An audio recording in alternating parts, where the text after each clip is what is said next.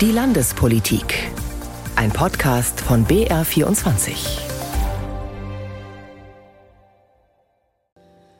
Як вітер з полонини полетіти не захоче, все одно знайду дівчину, чорні брови каріочі. Hofbräuhaus München am vergangenen Mittwoch. Die ukrainische Sängerin Oksana Muka singt ein Lied aus ihrer Heimat. Es ist der Höhepunkt bei einem Festakt zum Bayerischen Verfassungstag, der alljährlich von der Bayerischen Einigung e.V. ausgerichtet wird. Und damit herzlich willkommen zu dieser Sendung der Landespolitik. Am Mikrofon ist Stefan Mayer. Wieso ukrainische Lieder bei einer bayerischen Verfassungsfeier? Weil, so sagte beim Festakt Landtagspräsidentin Ilse Aigner, der von Wladimir Putin angezettelte Krieg in der Ukraine eine Belastungsprobe für unsere Demokratie sei. Mit unkalkulierbaren Folgen wie Inflation, mögliche Rezession und einer aufgeheizten politischen Stimmung. So Ilse Aigner. Allerdings, Wenn wir alle gemeinsam als überzeugte Demokratinnen und Demokraten eng zusammenstehen, dann werden wir auch diese Probe wieder bestehen. Wir werden Freiheit und wir werden Menschenrechte und wir werden unseren Wohlstand bewahren. Da bin ich wirklich voller Zuversicht.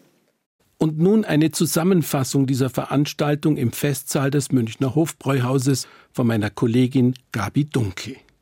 Dass Demokratie und Wohlstand in Bayern eng zueinander gehören, diese Sicherheit sei nicht mehr so einfach gegeben, betont Florian Besold, Vorsitzender der Bayerischen Volksstiftung. Und das liege nicht nur am Ukraine-Krieg. sondern es liegt an einer ganzen Reihe von Umständen, die eben nachdenkenswert machen lassen, was ist mir eigentlich wichtiger, kämpfe ich im Ernstfall für meine Menschenrechte, für meine Freiheit, für meine freie Meinungsäußerungsrechte oder ziehe ich mich im Ernstfall zurück und sage, na, lieber ist mir, ich habe meine Ruhe und mir geht es ausreichend gut. Man sollte sich und sein Handeln stets selbst prüfen, so sein Appell. Auch für Innenminister Joachim Herrmann sind die derzeitigen Krisen eine Belastungsprobe für die Demokratie. Wenn Frieden, Freiheit und Demokratie nicht mehr als selbstverständlich erscheinen, liege es an allen, die bayerische Verfassung Tag für Tag mit Leben zu erfüllen, so Herrmann beim Festakt. Diesjährige Verfassungspreis ging an das Bayerische Jugendrotkreuz. Mehr als 100.000 Kinder und junge Erwachsene engagieren sich dort ehrenamtlich für Gesundheit, Umweltfrieden und internationale Verständigung. Mal ehrlich, wer hat das Grundgesetz wirklich schon gelesen? Geschweige denn die bayerische Verfassung. Dabei handelt es sich tatsächlich um durchaus lesenswerte Dokumente. Beide sind ja aus den Erfahrungen mit der vorausgegangenen Nazidiktatur entstanden. Und so sagte der bayerische Verfassungsminister Joachim Herrmann beim Festakt, Gerade weil dem Verfassungsgeber, wie es die Präambel der Bayerischen Verfassung so bewegend zum Ausdruck bringt, damals 1946 das Trümmerfeld vor Augen stand, zu dem eine Staats- und Gesellschaftsordnung ohne Gott, ohne Gewissen und ohne Achtung vor der Würde des Menschen die Überlebenden des Zweiten Weltkriegs geführt hatte. Ja, unter diesem Eindruck ist diese Verfassung 1946 äh, geschrieben, beschlossen und wohlgemerkt, äh, das unterscheidet sie bis heute vom Grundgesetz, vom bayerischen Volk auch so ausdrücklich bestätigt worden. Und es gibt bis heute keine Änderung an dieser Verfassung ohne die Zustimmung des bayerischen Volkes. Übrigens, es war der SPD-Politiker Wilhelm Högner, den die amerikanische Militärregierung damals beauftragt hatte, als Ministerpräsident Grundzüge einer bayerischen Verfassung zu erarbeiten. Und so gilt Högner als einer der Urväter der Demokratie in Bayern. Beim Festakt habe ich dessen Urenkel Ludwig Högner getroffen und ihm ein paar Fragen gestellt. Zunächst, was er denn von dieser Verfassungsfeier hält. Ja, die Verfassungsfeier ist ja jedes Jahr wichtig und es zeigt immer, dass man darauf hinweisen muss, dass Bayern so eine Verfassung hat. Das ist im Alltag den meisten Menschen ja nicht präsent. Wie äh, definieren Sie denn die Rolle Ihres Urgroßvaters dafür? Gut, er hat natürlich einen ersten Rohentwurf gemacht, insofern damit viele Richtungen vorgegeben und daher ist er schon einer der Haupt Protagonisten, der, glaube ich, notwendig war, damit es so eine erfolgreiche Verfassung werden konnte. Ist denn die Würdigung Ihrer Meinung nach hier in Bayern für die Rolle Ihres Urgroßvaters ja auch ganz zu Beginn entsprechend auch passend? Also, dem, also immer wenn über die Verfassung gesprochen wird, dann, dann wird er auch genannt. Er wird, ist ja auch beim Jubiläum der Staatsregierung vom Ministerpräsidenten ja wieder relativ ausführlich gewürdigt worden. Von daher kann man da, was die Person Högner angeht, sich eigentlich nicht beschweren. Die Präsenz der Verfassung insgesamt in der Öffentlichkeit ist da eher das Problem. Soweit also der Urenkel des SPD-Politikers Wilhelm Högner, der einzige Ministerpräsident Bayerns nach dem Zweiten Weltkrieg, der nicht der CSU angehörte wie überhaupt diese Woche viel mit dem Blick in die Vergangenheit zu tun hatte. Leider auch mit einem Todesfall. Hans Zehetmeier ist tot. Der ehemalige Kultusminister starb diese Woche mit 86 Jahren. Viele haben ihn ja noch wegen der seinerzeit heiß diskutierten Rechtschreibreform in Erinnerung. Ich bin ihm in meinen Anfangsjahren als BR-Redakteur oft begegnet. Mir ist in Erinnerung geblieben, dass Hans Zehetmeier stets auch ein Visionär war. Aufgeschlossen zum Beispiel für digitale Weitergabe von Vorlesungen an Universitäten und Bildungsinhalten, als die Wörter Streaming, Social Media und auch Multimedia noch gar keine Rolle spielten. Einer also, der für ein modernes Bayern stand, aber natürlich auch oft in der Kritik war aufgrund seiner konservativen Schulpolitik. Ein Nachruf von Daniel Knopp. Er stand für Sprache, Kultur und Wissenschaft und das war ihm nicht gerade in die Wiege gelegt, denn Hans Zehetmeier war der Sohn eines Bauern und Wagnermeisters. Doch nach dem Krieg besuchte er das humanistische Domgymnasium in Freising und studierte klassische Philologie, Germanistik, Geschichte und Sozialkunde. Danach die Rückkehr ans Domgymnasium, diesmal als Lehrer. Also ich muss ganz offen gestehen, ich wollte nie in die Politik.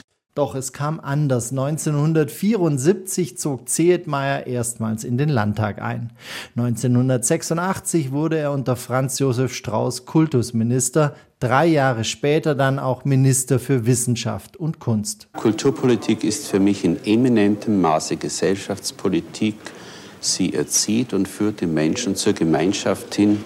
Sie bildet das Animalsoziale, das Gemeinschaftswesen zur Gemeinschaftsfähigkeit.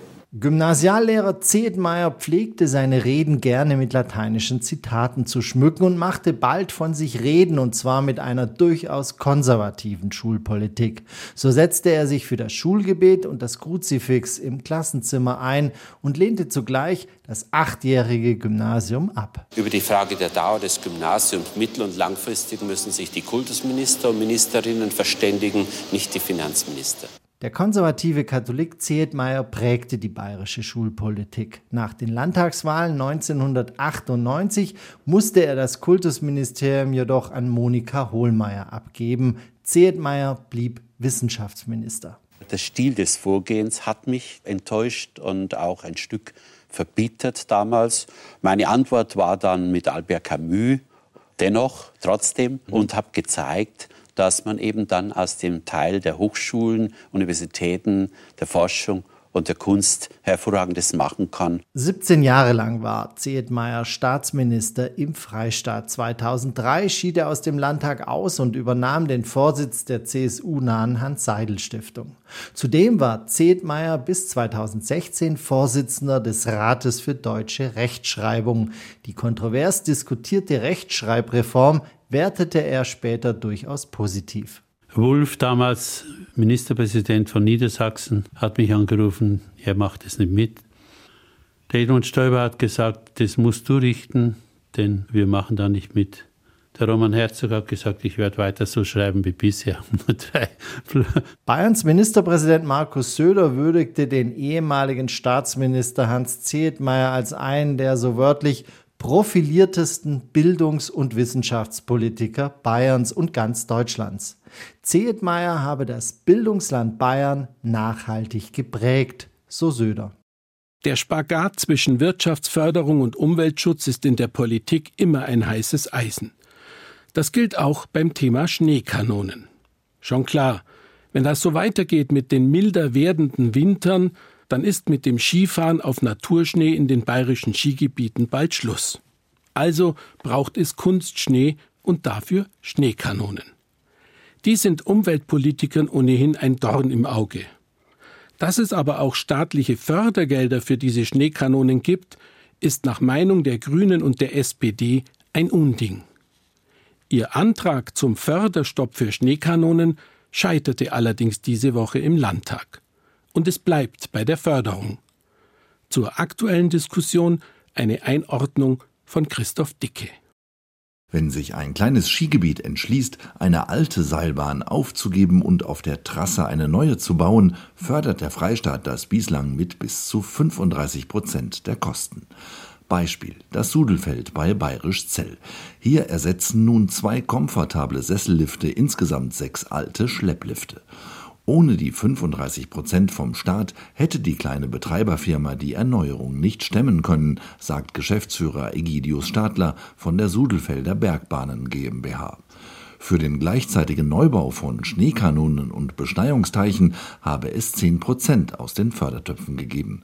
Christian Zwanziger, tourismuspolitischer Sprecher der Grünen-Fraktion. Beschneiung wird schon allein wegen der Klimakrise und wegen Umweltgründen keine dauerhafte Zukunft haben in Bayern. Und aus unserer Sicht sollten wir heute, jetzt sofort aufhören, das zu fördern. Bayerns Wirtschaftsminister Hubert Aiwanger von den Freien Wählern kontert, es sei nicht an der Zeit, die Skigebiete trockenzulegen. Es geht ja genau darum, wenn mal der Winter nicht so schneesicher ist, auch bayerische Skigebiete mit Kunstschnee abzusichern. Der Energieeinsatz dafür ist sehr überschaubar. Das machen viele andere europäische Länder viel krasser als Bayern. Das sei Denken von gestern, sagen die Grünen unisono mit mehreren Umwelt- und Alpinverbänden, die die Kunstschneeförderung parallel Ziel mit einer Petition kippen wollen. Der alpine Skitourismus müsse auf Dauer durch alternative Winterkonzepte ersetzt werden. Weiter Schneekanonen zu fördern, setze falsche Anreize, so Zwanziger. Denn wer jetzt in Alternativen zum Alpintourismus investiere, werde später nicht abgehängt. Der Vorteil von Destinationen, die jetzt äh, maßgeblich von Alpinski abhängen, wenn sie jetzt anfangen zu investieren, ist, sie sind erstens nicht die Letzten, die sich neu positionieren. Ob das dann im Zweifel mehr Winterwandern ist, ob das im Zweifel mehr Schneeschuhwandern ist, ob das einfach eine, stärkere Bedeutung der Sommersaison ist. Da gibt's verschiedene Orte in der Schweiz, in Österreich, die da auch sehr gut wirtschaftlich mitfahren. Jede Region muss da für sich selber so einen Weg finden. Möglichst ganzjährig geöffnete Gondelbahnen und Sessellifte zu fördern, darauf könnten sich die Landtagsparteien wohl einigen. Allerdings wollen die Grünen, dass keine neuen Parkplätze in den Ski- und Wandergebieten gefördert werden, auch wenn eine neue Seilbahn mehr Personen auf den Berg bringt. Zu sanftem Tourismus gehört für Grüne und Umweltverbände, dass der öffentliche Nahverkehr so ausgebaut wird, dass die Touristen ohne Auto anreisen. Für Wirtschaftsminister Hubert Aiwanger kann das aber kein Kriterium sein, den Gebieten Fördermittel zu verweigern. Ich kann doch ein Skigebiet nicht deshalb abstrafen, weil es dummerweise nicht an eine ÖPNV-Verbindung angeknüpft ist oder nicht an eine gute ÖPNV-Verbindung. Wir müssen individuell aus Sicht des Skigebietes Politik machen und nicht sagen, der, der das Pech hat, kein ÖPNV zu haben, der wird eben abgeschnitten. Ob die Fördermittel des Freistaats in der Vergangenheit gut angelegt waren, hat eine Consulting-Agentur für 42 Projekte untersucht. Ein Fazit war, nur rund die Hälfte der geförderten Seilbahnen waren heuer auch im Sommer geöffnet. Die Stärkung eines Ganzjahrestourismus sei damit nur teilweise gelungen. Aktuell machen die hohen Energiepreise den Einsatz von Schneekanonen ohnehin sehr teuer. So fordert der Bund Naturschutz die Liftbetreiber jetzt auf, freiwillig auf Kunstschnee zu verzichten. Es sind nicht immer alles Umfaller in der Politik, die ihre Meinung ändern. Ansichten an neue Wissensstände anzupassen, nennt sich Dazulernen. So beschrieb das eine Kollegin vom Tagesspiegel, bezogen auf das Hin und Her bei der Impfpflicht. Zwischen Umfallen und Dazulernen bewegt sich derzeit auch Bayerns Wirtschaftsminister Hubert Aiwanger. Es geht um die Stromtrassen für Bayern. Aiwanger hatte sich jahrelang dagegen gewehrt. Aber die Energiesituation hat sich geändert und in der Folge Minister Aiwanger eine Kehrtwende vollzogen. Mehr dazu von Lorenz Storch. In der Schaltzentrale des Netzbetreibers Tennet in Dachau steht Bayerns Energieminister Hubert Aiwanger von den Freien Wählern mit dem Tennet-Chef zwischen all den Monitoren. und lässt sich erklären, was die neue Gleichstromleitung durch Ostbayern bringen würde. Wobei, wenn wir den Südostlink fertig haben, dann hat der dieses Band. Der Südostlink würde in etwa die Kernkraft abdecken. Der Besuch von Aiwanger bei Tennet in Dachau reiht sich ein in eine Reihe ähnlicher Gelegenheiten, bei denen Mitglieder der Staatsregierung jetzt ihre Unterstützung für den Netzausbau demonstrieren. CSU-Ministerpräsident Söder hat vor ein paar Wochen demonstrativ einen symbolischen Stecker in die Kamera gehalten, als Tennet bei Hof den ersten Abschnitt des neuen Ostbayernrings unter Strom gesetzt hat. Sein Staatskanzleichef Hermann ist am Freitag zur großen Freude von Tennet dabei, wenn in Essenbach bei Landshut die Planung für den ersten Abschnitt des Südostlinks offiziell abgeschlossen wird. Tenet-Chef Tim Meyer-Jürgens konstatiert jetzt erfreut Rückenwind von den bayerischen Behörden und der Landespolitik, was nicht immer so war. Ich glaube, die ganze Situation in diesem Jahr mit dem schrecklichen Krieg in der Ukraine hat vielen vor Augen geführt, wie abhängig wir doch tatsächlich waren und wie wichtig dieser Netzausbau ist. Und insofern sehen wir heute eine ganz andere Unterstützung für unsere Aufgabe, wie wir sie noch vor zwei Jahren gesehen haben. Und jetzt auch Aiwanger. Er war seit dem Rückzug des früheren Ministerpräsidenten Horst Seehofer der härteste Stromleitungsskeptiker in der Staatsregierung solidarisierte sich immer wieder mit protestierenden Trassengegnern und positionierte sich noch 2020 deutlich gegen den Südostlink. Meine Aussage ist, ich will keine dieser Trassen, weder neben der Autobahn noch querfeldein. Wir müssen andere dezentrale Energiesysteme entwickeln und nicht diese großen Stromtrassen quer durch Bayern verlegen. Heute, zwei Jahre später, hört sich das ganz anders an. Auf Nachfrage bekennt sich Aiwanger deutlich zu der umstrittenen Tenet-Gleichstromtrasse durch Ostbayern. Südostlink wird gebaut und äh, wenn er da ist, ist besser, wie wenn er nicht da ist. Inzwischen geht es tatsächlich recht zügig voran bei Planung und Bau der Leitungen, sagt Tenet-Chef Meyer-Jürgens. Aber wir haben natürlich viele wichtige Jahre auch mit Diskussionen äh, verloren, die uns jetzt ein Stück weit auf die Füße fallen. Aber die großen HGÜ-Leitungen äh, werden wir liefern. Den Südostlink hier in 2027, den Südlink in 2028. Ursprünglich sollten eigentlich beide 2023 fertig sein. Die Netzeingriffe, die wegen fehlender Leitungen erforderlich waren, haben vergangenes Jahr laut Tenet 1,5 Milliarden Euro gekostet. Heuer wird es, wegen des gestiegenen Strompreises, noch deutlich teurer werden. Und jetzt noch zu einem Virus, das derzeit leider Schlagzeilen macht das RS-Virus.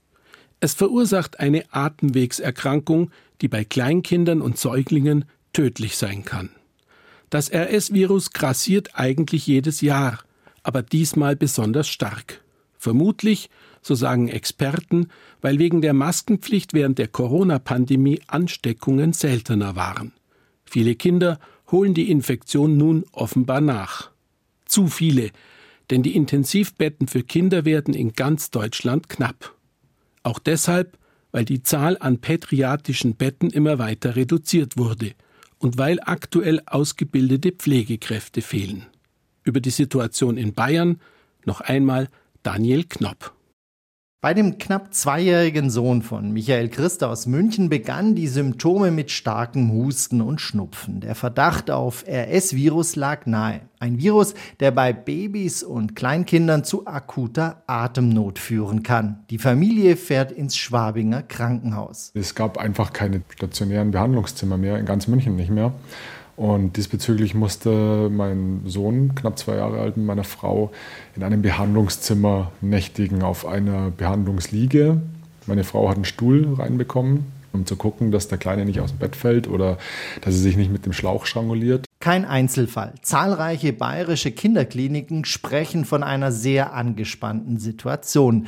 Der Mediziner und FDP-Landtagsabgeordnete Dominik Spitzer sieht deswegen ein grundsätzliches Problem bei der Kinderheilkunde in Bayern. Da muss sich dringend was ändern. Wir brauchen einen deutlichen Finanzierungsschub in diesem Bereich wo die Vergütung dann entsprechend gut ist, dass wir auch Personal finden.